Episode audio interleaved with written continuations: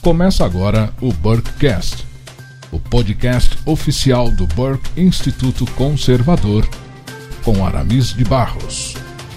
Meu nome é Aramis de Barros, estou falando diretamente de Navegantes, litoral norte da Bela e Santa Catarina. Seja muito bem-vindo a mais uma edição do Burkecast, seu programa semanal online de entrevista sobre reflexão política, conservadorismo, guerra cultural, globalismo e movimentos revolucionários. Aqui no Burkcast, esse e outros assuntos são sempre abordados a partir de uma perspectiva cristã e conservadora, a fim de que você possa fazer um contraponto a tudo aquilo que tem sido propagado pela grande mídia. Burkcast é um oferecimento do Burke Instituto Conservador, a sua plataforma de ensino online, onde você encontra um abrangente material de reflexão sobre temas variados de interesse do público conservador. Acesse hoje mesmo a plataforma do Burke Instituto Conservador no burkeinstituto.com, burkeinstituto.com e escolha ali o módulo de estudo do seu interesse. Quero lembrar você também que os episódios do Burkecast estarão disponíveis online pelas plataformas YouTube, SoundCloud, Instagram, Spotify e iTunes. Se você gostar do conteúdo, por favor, deixe o seu like e compartilhe essa reflexão com os amigos. Muito bem, nessa segunda edição do Burkecast, eu tenho a imensa satisfação de receber um conhecido advogado cujo trabalho em prol do resgate de um ensino livre da doutrinação ideológica resultou na criação do movimento Escola Sem Partido. Ele tem 59 anos, mora em Brasília desde 1985, é casado com Ruth, é pai de quatro filhos, já tem cinco netos e tem sido convidado para várias palestras, tanto presenciais como online, para falar sobre o movimento Escola Sem Partido. Vamos conversar hoje sobre o tema a doutrinação no sistema de ensino brasileiro. E para isso eu tenho a grande honra de receber o nosso convidado de hoje, Dr. Miguel Najib. Bem-vindo, Dr. Najib. Muito obrigado desde já por aceitar o convite para participar do Burkcast. Suas palavras iniciais, por favor. Bom dia, Aramis. É uma honra para mim estar falando com você aqui, participando da segunda edição do Burkcast. Vamos falar sobre esse assunto que interessa diretamente a milhões de famílias em todo o Brasil e é, é um tema que deveria estar ocupando um lugar de, de destaque na pauta dos, de, dos debates políticos no nosso país. É um prazer estar aqui com você. Perfeitamente, doutor Najib. Eu sei que o senhor já é uma, uma figura muito conhecida do público conservador brasileiro, mas ah, para aqueles que eventualmente ainda desconhecem o seu trabalho e a sua história, por favor, conte para a gente um pouco sobre a sua experiência no campo do conservadorismo e, e como ela finalmente contribuiu para a percepção que o senhor teve de que algo, algo não estava indo muito bem no sistema de ensino do Brasil?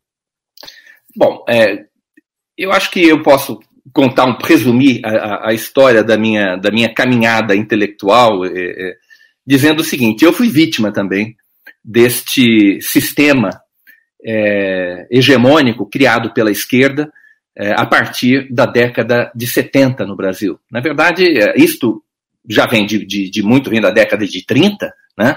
Mas é, mais modernamente no Brasil, isso começa em, meados da década de 70. Né? Já, ainda durante o regime militar, a esquerda se organizou para ocupar a, a, a, as escolas e universidades. Ao longo da década de 80, quando eu fiz uh, o, o ensino médio, isso já estava em pleno desenvolvimento. Então eu também fui vítima dessa, desse ambiente cultural que a esquerda criou, é, não só na, na, educação, como também nos meios culturais no Brasil. Então, a minha cabeça, Aramis, até meados da década de 90, era a cabeça de esquerdista. Eu votava em Lula, votava no PT, tenho essa página negra na minha história, né? Assim, a, exemplo, a exemplo de muitas pessoas, né? Que depois é, abriram os olhos, né? E começaram a enxergar a, a, o que estava acontecendo. E nesse processo de, de tomada de consciência uh, da, da, situação, né, de, de, me perceber como vítima, inclusive, dessas é, dessa manipulação hegemônica, é, foi decisivo o papel do, do Olavo de Carvalho. Né? Eu comecei, eu, eu, eu, conheci o Olavo, os livros dele, e depois eu conheci pessoalmente, em 97, 1997. E a partir de então, aquela, aquele sentimento, aquela intuição de que alguma coisa estava errada, ficou muito evidente para mim. Né? Uhum. Então eu tenho uma dívida é, é, intelectual bastante grande com, com o Olavo, é, porque me fez ver o outro lado da, das coisas. Né? Eu e, e, e, milhares de pessoas no Brasil, talvez milhões de pessoas no Brasil, passaram a enxergar o outro lado, é, é, graças à força que o Olavo imprimiu né, na, nas ideias conservadoras, a clareza dele, é um, é um grande escritor. É, apesar de que hoje o Olavo não apoia a Escola Sem Partido, né, e, e, é. e é um dos responsáveis, que devo dizer, é um dos responsáveis pelo fato do Escola Sem Partido estar em baixa hoje. O Olavo é, é conseguiu solapar várias, é, vários apoios que o Escola Sem Partido tinha no meio, no, no meio conservador e, e, e, também no meio político, né? Então eu lamento muito que isso tenha acontecido, foi um motivo de grande tristeza para mim é, que isso tenha ocorrido, é, mas foi graças, eu reconheço isso, não, jamais vou negar, graças à influência do Olavo que eu comecei a dar nome às coisas que eu sentia. Certo. Né? A, a, a, compreender a, a, realidade de uma maneira diferente. A minha cabeça passou por um, um momento de, de, confusão, mas eu comecei a ver. E a partir daquele momento eu comecei a me, a me enxergar e, e, a, e, a, pensar de uma forma diferente que eu chamo de uma, de, é, vamos dizer assim, de uma maneira conservadora, de ver o mundo com outros olhos, né? Isso aconteceu de 97 até 2001, 2002, foi esse processo de, de é, é, vamos dizer assim, é, de acordar daquele transe é, hegemônico no qual eu me achava até então. E eu comecei a, a, me dar conta, aí a gente entra no Escola Sem Partido, eu comecei a me dar conta Doutor Najib, exatamente essa é a pergunta que eu, que eu gostaria de direcionar ao senhor. É, aproveitando já o gancho que o senhor está deixando, é que o senhor explicasse para a nossa audiência exatamente o que vem a ser o movimento Escola Sem Partido a partir dessa sua experiência. Pois então, eu comecei a perceber que eu havia sido vítima de manipulação dentro das escolas, né, por parte dos meus professores militantes, e que meus filhos também estavam sendo vítima da mesma, da mesma trapaça intelectual. E uh, houve um episódio, né, eu tenho quatro filhos, como você disse, e houve um episódio que ocorreu com a minha filha mais nova, que na época estava no sétimo ano do ensino fundamental, em que o professor dela havia, havia comparado Che Guevara a São Francisco de Assis. Aquela foi a gota d'água, porque eu já vinha observando é, o comportamento desse professor, que havia sido professor também de um outro filho meu, e eu sabia que era um militante. Nesse momento, eu resolvi fazer alguma coisa, né? Foi aquele, a, aquele ato inicial. Eu decidi redigir uma carta aberta a esse professor e fui é, distribuir, imprimir algumas centenas de exemplares e fui até o estacionamento da escola, do colégio, que era uma, uma escola particular aqui de Brasília, distribuir aquela carta denúncia aos pais que chegavam. Nessa carta eu denunciava o proselitismo ideológico feito pelo professor de história em sala de aula. E, é, e foi ali que nasceu o Escola Sem Partido. A partir dessa, dessa é, vamos dizer assim, desse ato de, de é, é, rebelião da minha parte, né? Eu não vou mais aceitar isso. Né? Acontece que a, a consequência desse ato, para mim, foi totalmente imprevista, né? Porque todo mundo ficou contra mim. A começar ah, pelos alunos, a começar pelos alunos do professor, que eram fãs desse professor. O professor era um semideus para os alunos, entendeu? Então, exatamente como as, as vítimas da síndrome de Estocolmo, esses alunos, que eram reféns ideológicos, reféns intelectuais do seu, do seu professor, se rebelaram contra mim, que estava denunciando justamente essa, essa submissão, essa trapaça intelectual. Que então, loucura, eu fiquei alarmado com, com esse fato naquela ocasião. Isso foi em, em, 19, em 2003, isso aconteceu em setembro de 2003. Eu fiquei muito alarmado com essa situação. A direção da escola negou que, aquele, que, aquele, que aqueles fatos que eu denunciava estivessem ocorrendo. E foi então que eu comecei a pensar num modo de tirar esse assunto das sombras, entendeu? Porque certo. pouco falava nesse assunto em 2003.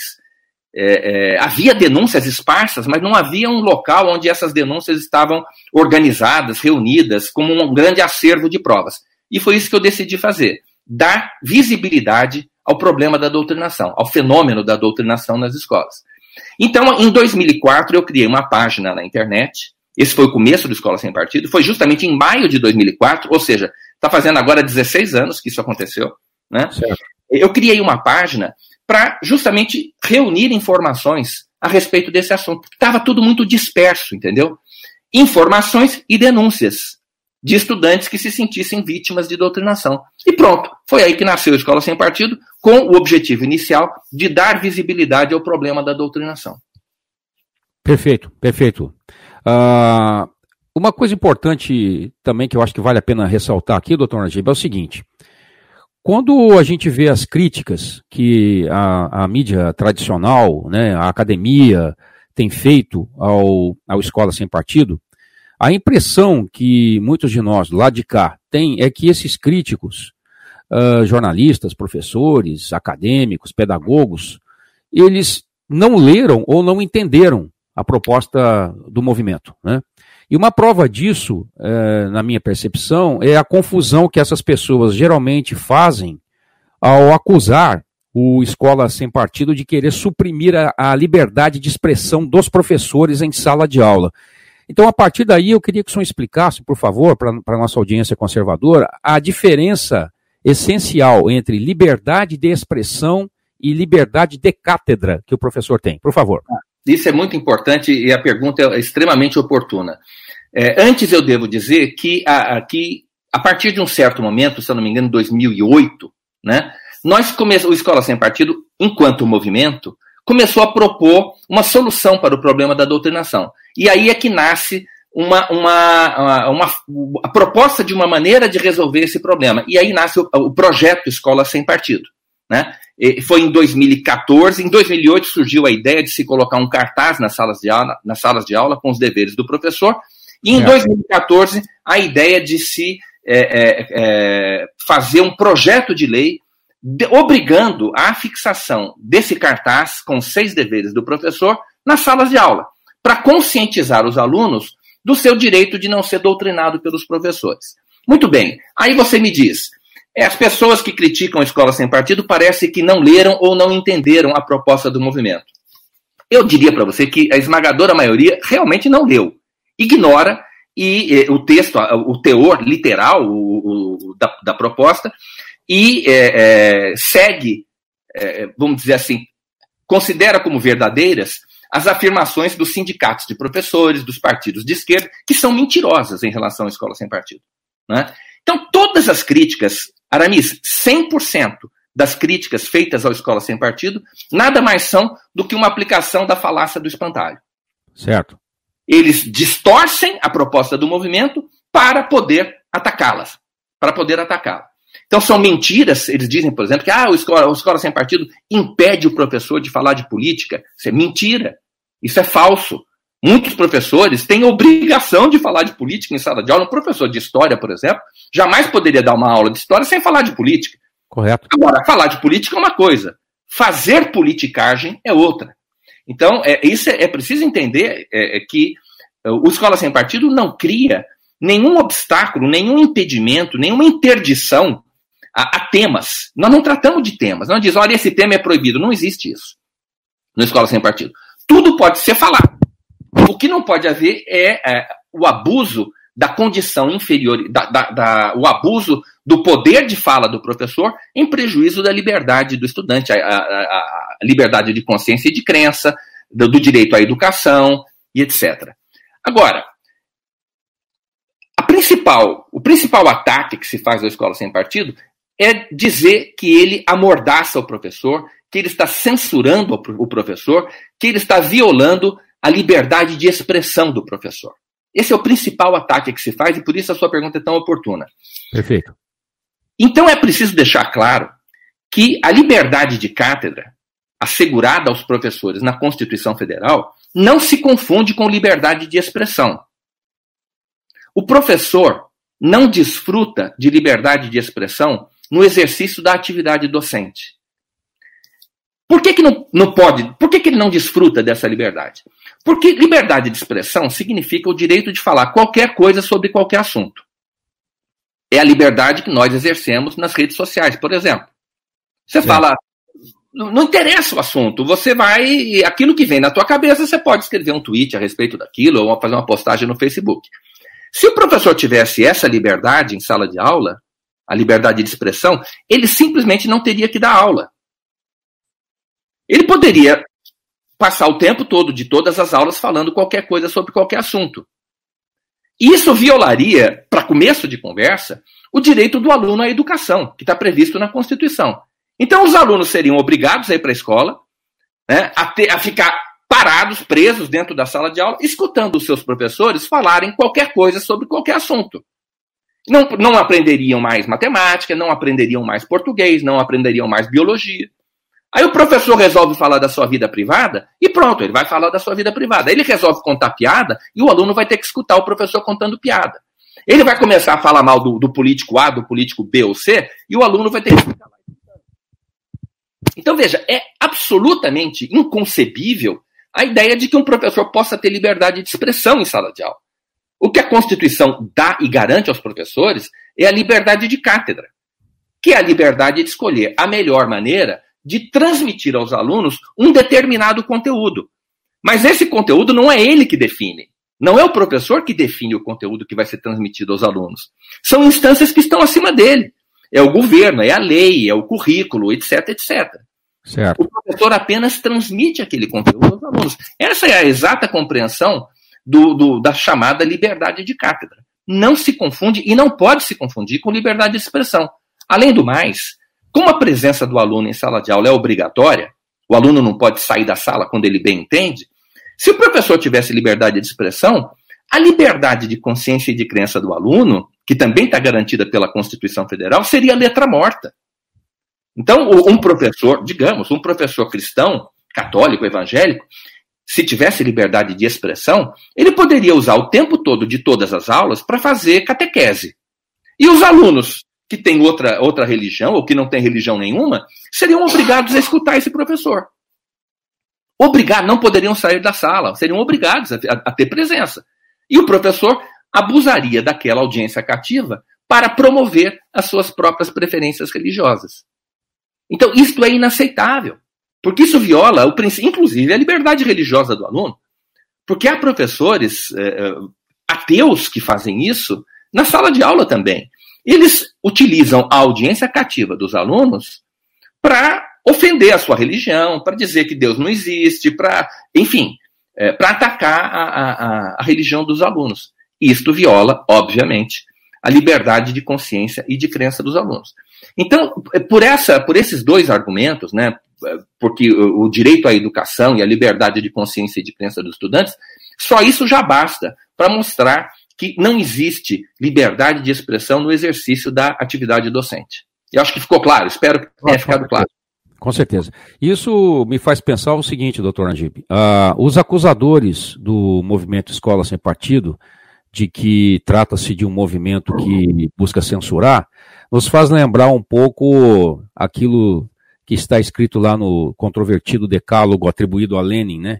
Quer dizer, acuse-os do que você faz, né? Quer dizer, são justamente esses tais que não aceitam o contraponto em sala de aula, não é? Não é verdade? Isso não acontece? Não, com certeza, né?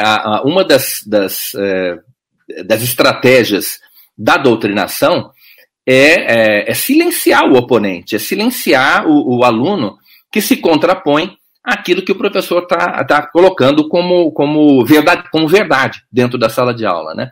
Eu não defendo, o, o, o é, eu acho que o professor é uma autoridade, ele tem que ser respeitado. Eu não sou muito fã dessa, desse contraditório dentro da sala de aula. O professor é que tem o dever legal e moral e ético de apresentar aos alunos é, os pontos de vista mais importantes sobre uma questão controvertida que esteja sendo abordada em sala de aula. Então, é claro que o professor é obrigado, ele tem o dever de responder as, as dúvidas dos alunos, né, de tirar as dúvidas e tudo. Agora, a altercação, o debate, é, a, o debate, eu digo, bate-boca dentro da sala de aula, quando o aluno enfrenta o professor, desafia o professor, eu sou extremamente contra isso, sabe, o, o Aramis? Eu acho que isso tumultua o ambiente escolar e, e isto, isto o, o, é, é, acaba com a autoridade do professor em sala de aula.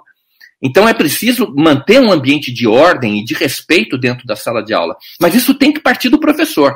O exemplo tem que partir do professor. Sim, né? eu, eu, mas eu me referia à própria presença de professores mesmo, que tenham uma visão, uma cosmovisão diferente daquela que a esquerda preconiza. Era nesse sentido, não, não propriamente do aluno, sabe? Ah, sim, mas sim. Uh, esses que acusam o Escola Sem Partido de, de ser censurador, né? Eles geralmente, eles próprios já agem de uma forma bastante agressiva e, e, e, e usando a censura contra outros que pensam é diferente é da própria classe, né?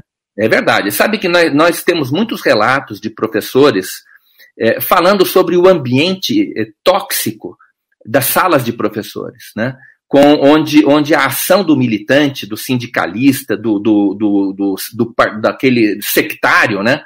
É, acaba, acaba envenenando o ambiente, da, da, o ambiente escolar, inclusive a convivência com colegas. É realmente muito grave o problema e, e nós precisamos urgentemente desenvenenar as escolas, né? E para isso é preciso despolitizá-las.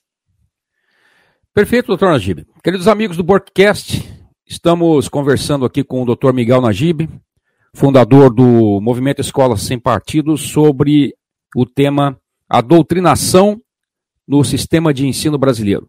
Já temos mais de 21 minutos dessa entrevista super informativa e edificante. Eu quero pedir a você que não se esqueça de deixar o seu like e compartilhar o conteúdo com seus amigos.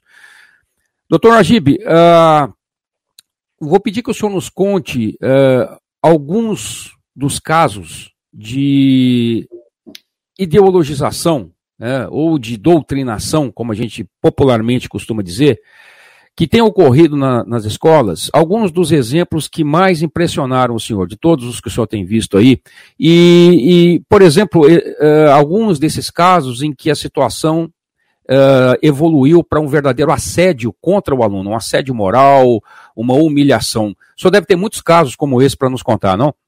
Ah, com certeza. Olha, é, assim, os mais, os casos que mais chocam, em geral, são aqueles eh, que são gravados ou filmados pelos alunos. Porque aí você vê, de fato, a, na entonação da voz, o tom de intimidação do professor, a, a, a abusividade fica muito mais é, é, gráfica. Né? Mas é, existem muitos, muitos depoimentos, Aramis, de estudantes colhidos assim nas redes sociais, é, e, que, e, que, são muito impressionantes é, da gente ver como funciona, qual é a dinâmica da doutrinação. Né? Eu separei três casos aqui, pois não. depoimentos de alunos que se consideram, se reconheceram como vítimas da doutrinação. Fica primeiro, de, o primeiro depoimento de uma aluna diz o seguinte: quando eu tinha 13 anos e cursava a sétima série do ensino fundamental, me recordo claramente da minha professora de educação física ministrando suas aulas sobre sexualidade. Ela dizia que as meninas não conheciam seus próprios corpos e, por conta disso, deveriam se tocar e usar espelhinhos para se conhecer. Ela não levou em conta a religião ou a educação familiar que os seus alunos já tinham. Os professores simplesmente falam o que querem.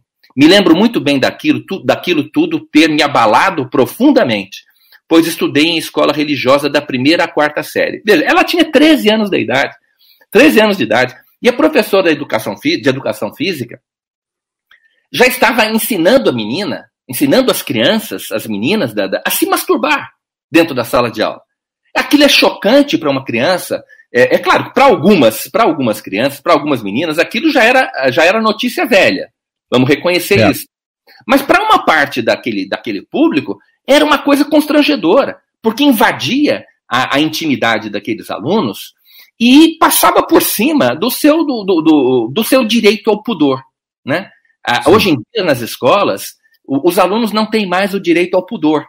Então, isso é muito grave e eu fiquei, eu fiquei particularmente impressionado com esse, com esse depoimento. Um outro caso é um aluno que diz o seguinte: olha, isso aqui já é universitário. Diz assim: Estou tentando terminar meu mestrado em História do, em História do Brasil há dois anos. Só porque estou mostrando que as pessoas, se, as pessoas que dizem que lutaram pela democracia estavam lutando pela implantação da ditadura do proletariado, eu li mal aqui, eu vou reler. Ele uhum. não está conseguindo terminar o mestrado dele porque ele está defendendo a tese de que as pessoas que lutaram pela democracia em 64 estavam, na verdade, lutando pela implantação da ditadura do, do, do proletariado. Ele diz: já debati com vários doutores, entre aspas, e nenhum quer ser o meu orientador, caso eu não mude a minha perspectiva.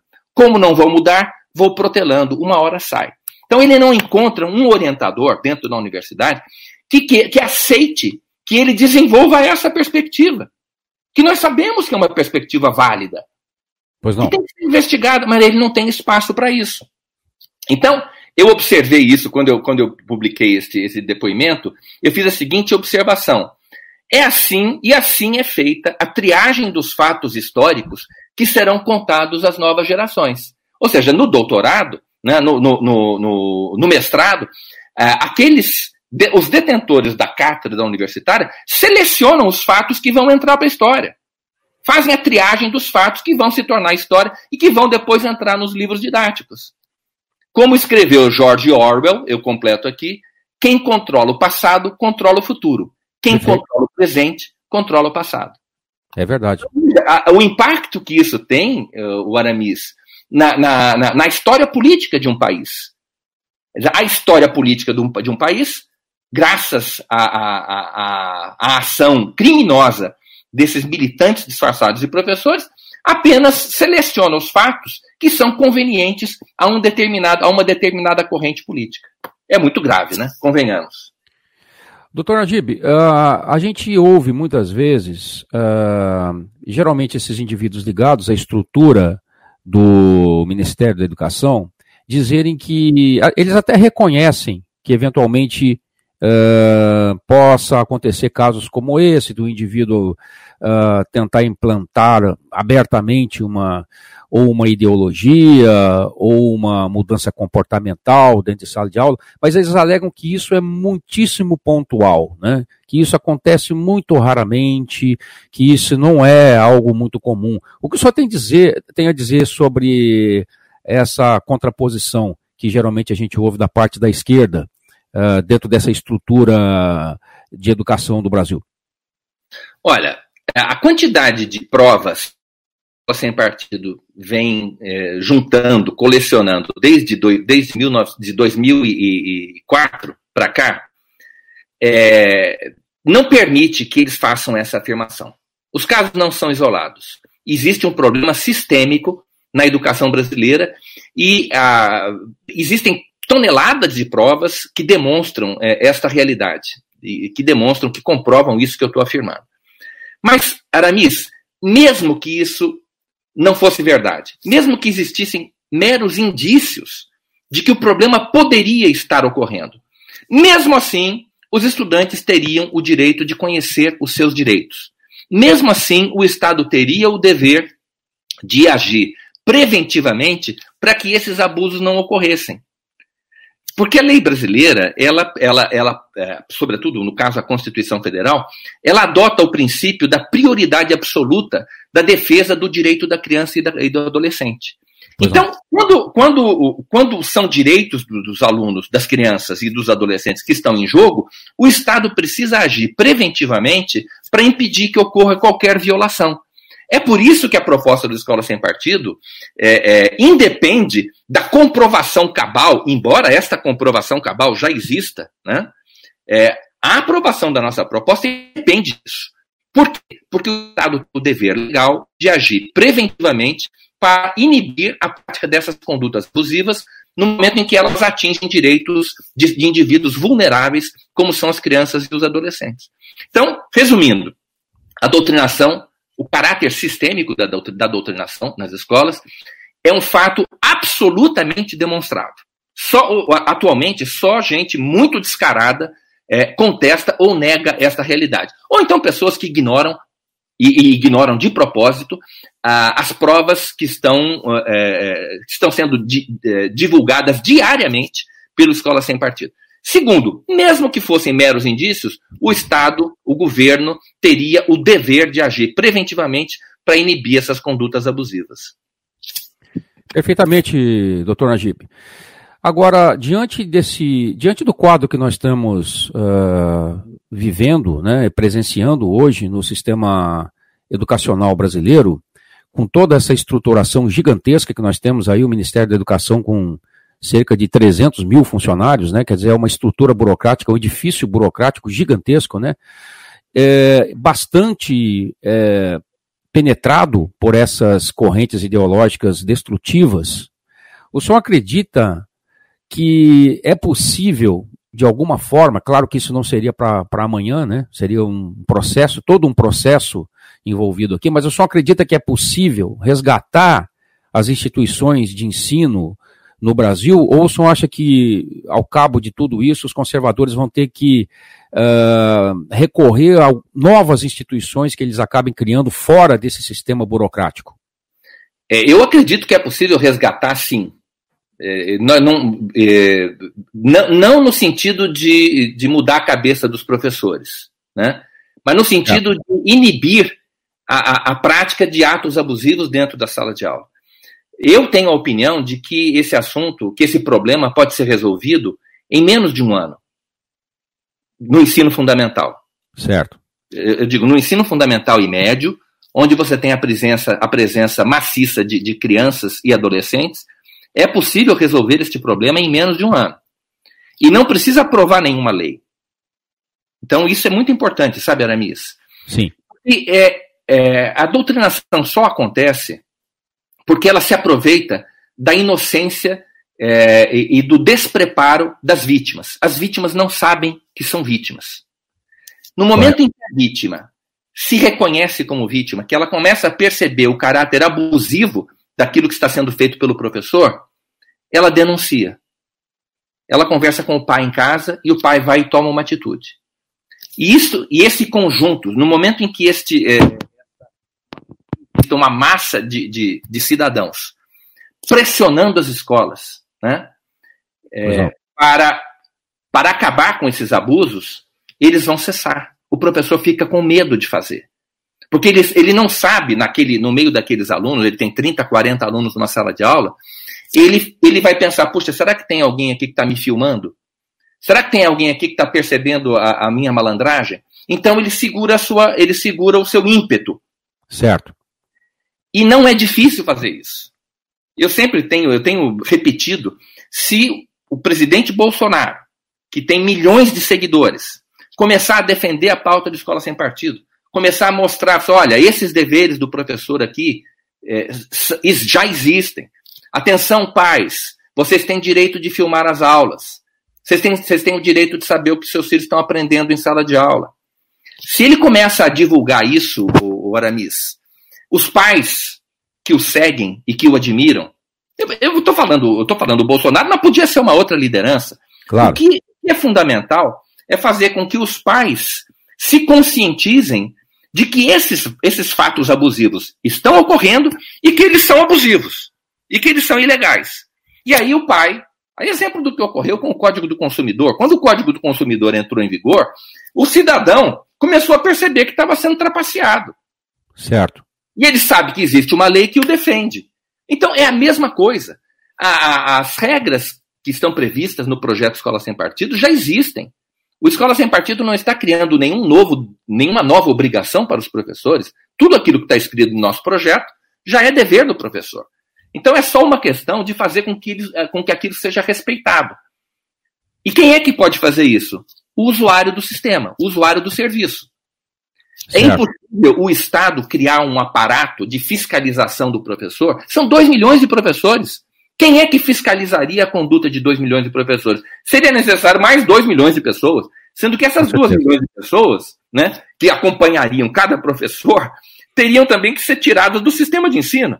Então seriam cúmplices do professor na, na, na, melhor das hipóteses, seriam, estariam ideologicamente alinhados com o professor. Então, quem é que pode fiscalizar o serviço que está sendo prestado? É o usuário. Quem é o usuário? É o aluno.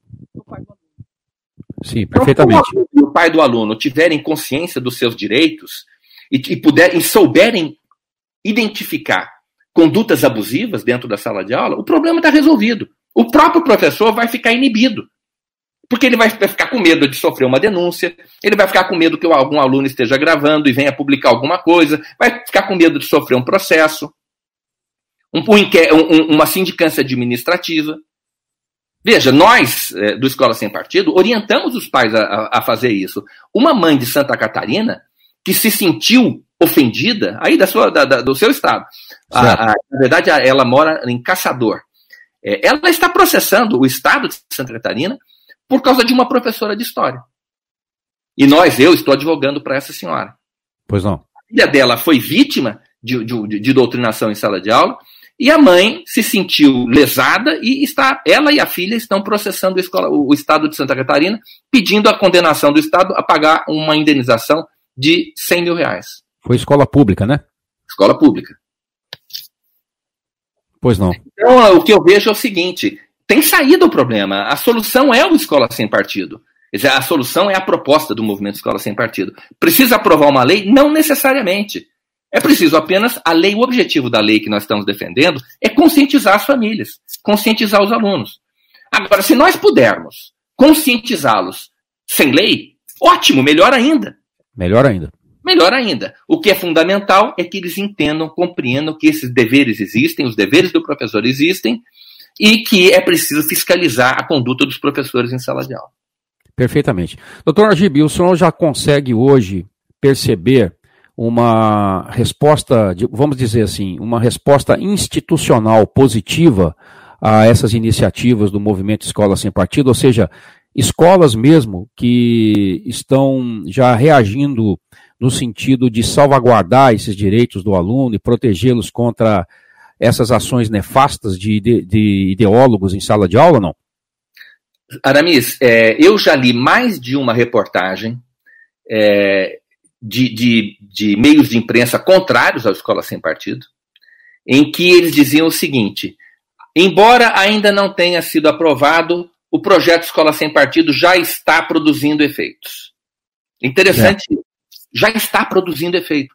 Muitos professores já ficam. Primeiro que muitos professores já começam a perceber que estão, que estão é, é, abusando dos alunos. Graças a essa divulgação é, dos deveres do professor. O que são os deveres? É um mini código de ética do professor, do magistério. Então, o professor, o professor bem intencionado, porque ele também pode cometer abusos, ele pode, é, sem perceber, repetir condutas que ele aprendeu com seus professores. Correto. Aí ele começa a entender, e eu já tenho vários depoimentos de professores que dizem isso. Olha, eu costumava realmente aqui é, é, expressar de forma indevida as minhas opiniões em sala de aula. Depois do Escola Sem Partido, eu parei de fazer isso. Tem vários professores que já estão dizendo isso. Ou seja, o Escola Sem Partido está calando fundo no coração dos professores. Não, dos, não daqueles picaretas, daqueles, daqueles doutrinadores empedernidos. Esses daí não tem jeito, vai ser só na base da denúncia e da demissão, né? Certo. Mas muitos professores bem intencionados, e eu, eu acredito que é a maioria, estão fazendo um exame de consciência graças a, a, a, ao trabalho feito pela Escola Sem Partido. Então, muitas vezes a gente publica uma denúncia e o professor não fala nada, mas ele pensa assim, em silêncio, sabe, o, o Aramis? Certo. Puxa, eu já fiz isso em sala de aula está errado. Eu não posso fazer isso. Então nós estamos, ao, ao, ao dar publicidade a esses escândalos que acontecem no segredo da sala de aula, nós estamos é, fazendo um apelo à consciência moral dos professores. E eles estão, naturalmente, percebendo que isso é uma covardia e que isso não pode ser feito. Né? Por outro lado, as próprias instituições de ensino, né, sobretudo as particulares, começam a criar também mecanismos para controlar esse tipo de coisa. Então, vem numa reunião de professores, por exemplo, com a direção, aí o diretor chega e diz: Olha só, não quero politicagem aqui dentro. Escola sem partido está de olho. Imagina se é. aparece denúncia contra a nossa escola, vai ser ruim para todo mundo. Então a coisa já vai ganhando uma outra, uma outra dimensão. Tudo isso está acontecendo, Aramis, sem que a gente perceba, em silêncio. Correto. Mas já está, graças a quê? Graças ao trabalho de conscientização feito pela Escola Sem Partido. Agora, multiplica isso por 10 milhões. Sem dúvida. Imagina, quanto, quanto mais efeito, quanto, uh, uh, imagina o impacto que isso poderia ter se é, é, lideranças como a do Bolsonaro ou, e outros políticos né, e formadores de opinião é, promovessem também essa, essa causa. Né? Ela certamente se expandiria, se criaria com muito mais velocidade e, e inibiria é, é, esse, esse, é, esses abusos, eu digo para você, em menos de um ano. Em menos de um ano, o problema no, na educação básica, eu estou falando, estou me referindo, no ensino, no, no, ensino superior é diferente. Certo. Aí vai levar muito mais tempo. Acontece o seguinte: acontece o seguinte. É impossível chegar até a universidade sem passar pela educação básica, pelo ensino fundamental e médio. Então, se a gente conseguir mudar a cabeça do aluno, conscientizar o aluno dos direitos que ele tem, ele vai levar isso para o ensino superior. Ele vai levar isso na mochila, entendeu? Na cabeça dele. Com certeza. E aí o ambiente dentro da universidade também vai mudando, vai sendo reciclado. Então, é, é, veja, é fácil de resolver o problema, mas parece que ninguém quer resolver o problema, mesmo aqueles políticos que se elegeram com essa causa, com essa bandeira. Certo. Então, eu, eu, muito frustrado com a importância ou com a desimportância que esse tema é, é, adquiriu depois da, da, da, eleição do ano passado, aliás, de 2018. Eu entendo. Doutor Najib, é, se o senhor me permite uma, uma pergunta dentro de uma visão macro agora do problema, né? De forma geral, a situação do ensino no Brasil, ela reflete hoje essa ideia, digamos, socialista ou coletivista de que o Estado é o grande mentor e é o grande responsável pela educação do indivíduo. E como reflexo disso, nós temos essa enorme centralização, se não uh, organizacional, pelo menos doutrinária, né, do ensino e do currículo escolar nas mãos do Estado. Né? E aí, uh, então eu tenho a seguinte pergunta: na sua opinião, qual o papel que o Estado deve ter no ensino uh, das pessoas em geral e esse ensino ele deveria ser mais ou menos centralizado, mais ou menos unificado e padronizado a partir do Estado. Qual a sua opinião sobre isso? Olha, é, eu acho que um ensino mais ou menos mais centralizado tem vantagens e desvantagens sobre um ensino menos centralizado. Certo. Mas, é, de qualquer maneira, essa discussão no Brasil hoje é uma discussão é, é, sobre um problema inexistente. Eu quero dizer o seguinte: a ideia de que é, é, o ensino no Brasil reflete é, é, é, parte de uma concepção coletivista em que o Estado é o grande mentor e tal pela educação do indivíduo é apenas uma ideia, não é, não reflete a realidade do que acontece no sistema de ensino, né? Certo. É, na verdade, não é o Estado que controla a educação no Brasil. São os agentes do Estado. É a burocracia estatal. E essa burocracia não está sob o controle de ninguém. São os professores em sala de aula que fazem o que bem entendem. Então, quando nós estamos discutindo modelos, nós não, não podemos confundir o modelo com a realidade. Talvez o modelo brasileiro seja modelo centralizador. Mas a única centralização que efetivamente existe na educação brasileira é uma centralização ideológica. É, no sentido de que a esquerda tomou conta de tudo. Mas o Estado não manda nada. A, a hierarquia, vamos dizer, o, o, o, as estruturas hierárquicas do, do sistema educacional é, não funcionam. Dentro da sala de aula, o professor faz o que quer. Ninguém sabe o que ele está fazendo ali. Não tem fiscalização, como eu disse. As aulas não são gravadas. Se, nem sequer para uma fiscalização aleatória, randômica. Doutor Angida, então, se me permite, me permite uh, isso, ser, isso que o senhor está dizendo poderia ser exemplificado no caso agora do ministro, por exemplo, Abraham Weintraub, que é um ministro da educação conservador, mas as diretrizes dele não, não são obedecidas nessa verticalidade toda, nessa estrutura? Seria mais ou menos isso? Não, sem dúvida que não são, mas aí, o ministro não tem poder nenhum, por exemplo, o ministro da Educação não tem poder nenhum sobre é, é, é, os estados e municípios. Ele não pode demitir um professor do estado, ele não pode demitir um professor do município. Aliás, ele não pode demitir um professor do próprio sistema federal de ensino. Uma vez certo. que sistema, as instituições de ensino do sistema federal, que são as universidades e os institutos federais, possuem autonomia didática e, e disciplinar. É autonomia, chamada autonomia universitária.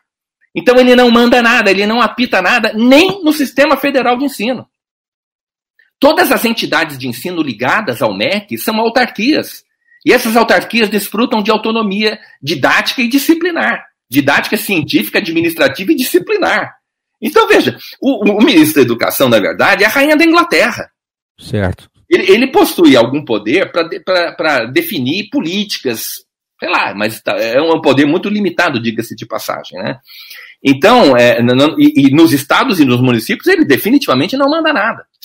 Ele pode recomendar, mas se ninguém, e, e se as pessoas não escutarem o que ele está falando, paciência, entendeu? Ele não pode fazer nada.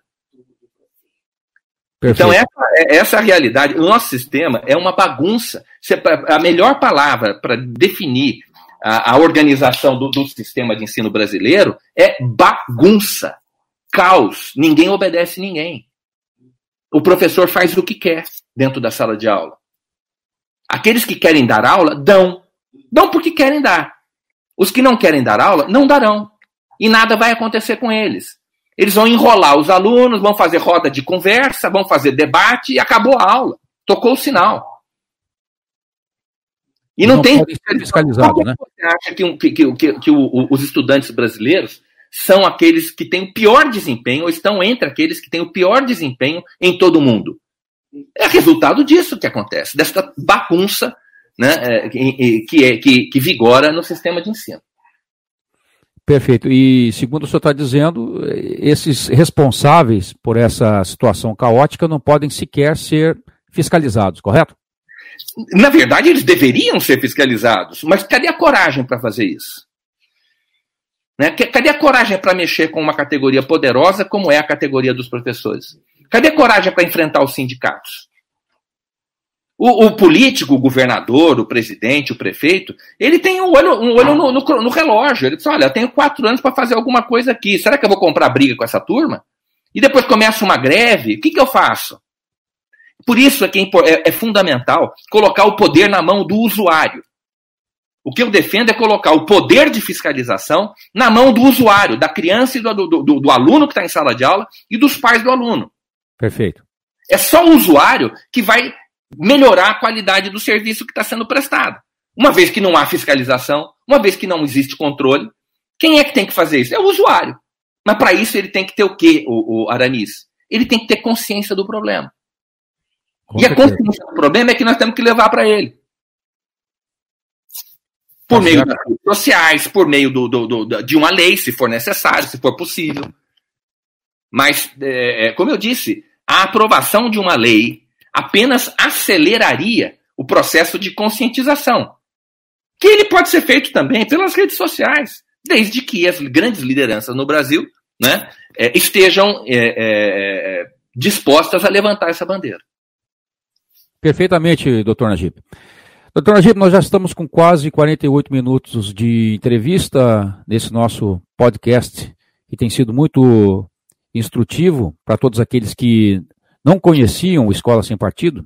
E eu quero reservar esse, esses minutos finais para perguntar para o senhor como a nossa audiência pode, de alguma forma, participar do movimento Escola Sem Partido, ou, ou ainda como os pais ou mesmo alunos que queiram denunciar esses abusos que têm acontecido nas salas de aula, como eles podem se valer do trabalho, uh, da experiência e de toda essa conexão que o Escola Sem Partido já produziu nesses anos de trabalho, como eles podem fazer para participar de tudo isso, doutor Najib? Aramis, nós não temos condição de, de organizar um movimento nacional. O Escola Sem Partido é uma estrutura microscópica, somos assim, o núcleo, né? Somos eu e mais quatro pessoas, três ou quatro pessoas, contando com a Ruth, com a minha mulher. É, e nós não temos a menor condição, não temos recursos, não temos capacidade de organizar, organizar um movimento de dimensão nacional. Então, o que, que a gente diz? Qualquer pessoa, você que está ouvindo a gente aqui, qualquer pessoa pode criar um núcleo do Escola Sem Partido, sem pedir minha autorização, sem me avisar, sem coisa nenhuma na sua escola, no seu bairro e na sua cidade. Façam isso. Criem núcleos de WhatsApp, grupos de WhatsApp, para tratar desse assunto, para trocar informações sobre Escola Sem Partido. Conheçam o Escola Sem Partido. Conheçam as nossas denúncias. Saibam o que está acontecendo para poder compartilhar essas informações com as pessoas que estão em volta de vocês. Seus amigos, seus parentes, conhecidos, vizinhos. Compartilhem as informações que nós estamos divulgando. Conheçam o que eu chamo de arcabouço jurídico da doutrinação no Brasil, que está perfeitamente posto no, nas nossas páginas e na, na, no, no nosso site. Conheçam a proposta do Movimento Escola Sem Partido, os seis deveres do professor. Entendam por que é que você, pai, você, estudante, tem o direito de gravar as aulas.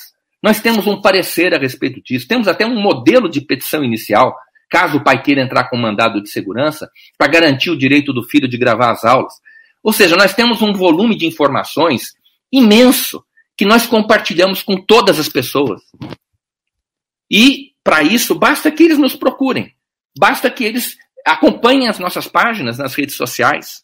Basta que eles conheçam a, a, a proposta do Movimento Escola Sem Partido. Está tudo lá. É tudo de graça, é só cidadania que nós estamos tentando espalhar. Cidadania é a capacidade que o indivíduo tem de exercer os seus direitos. Então, nós estamos dando a essas pessoas, e essa, eu, eu abracei essa causa como a causa da minha vida, estamos dando a essas pessoas a condição para que elas entendam quais são os seus direitos e como exercer esses direitos. Doutor Antigo, poderia... E, e, e, eu gostaria muito que você que está ouvindo a gente é, se inteirasse dessa, dessa, dessas informações e compartilhasse isso com as pessoas que estão próximas de você. Doutor Najib, uh, o senhor poderia, por favor, rapidamente é, mostrar para o nosso público quais são os seis deveres dos professores? Claro. É possível fazer isso agora, por favor, rapidamente? Sem dúvida nenhuma. Sem dúvida nenhuma. Esses deveres do professor, que eu vou ler agora, eles, é, como eu disse antes, eles já existem. Não são, eles não estão sendo criados pelo Escola Sem Partido.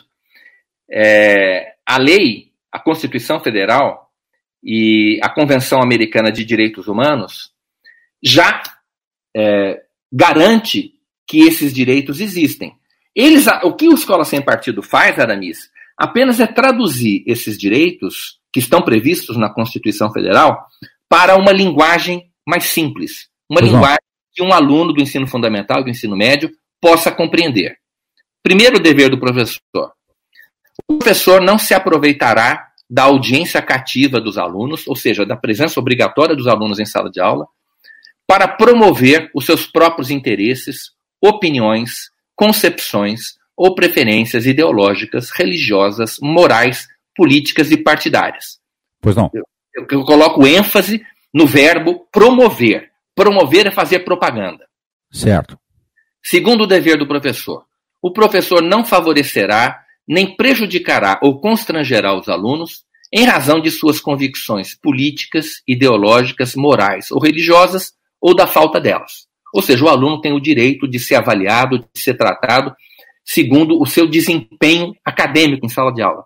Não em razão da sua religião ou da sua falta de religião, isso não interessa.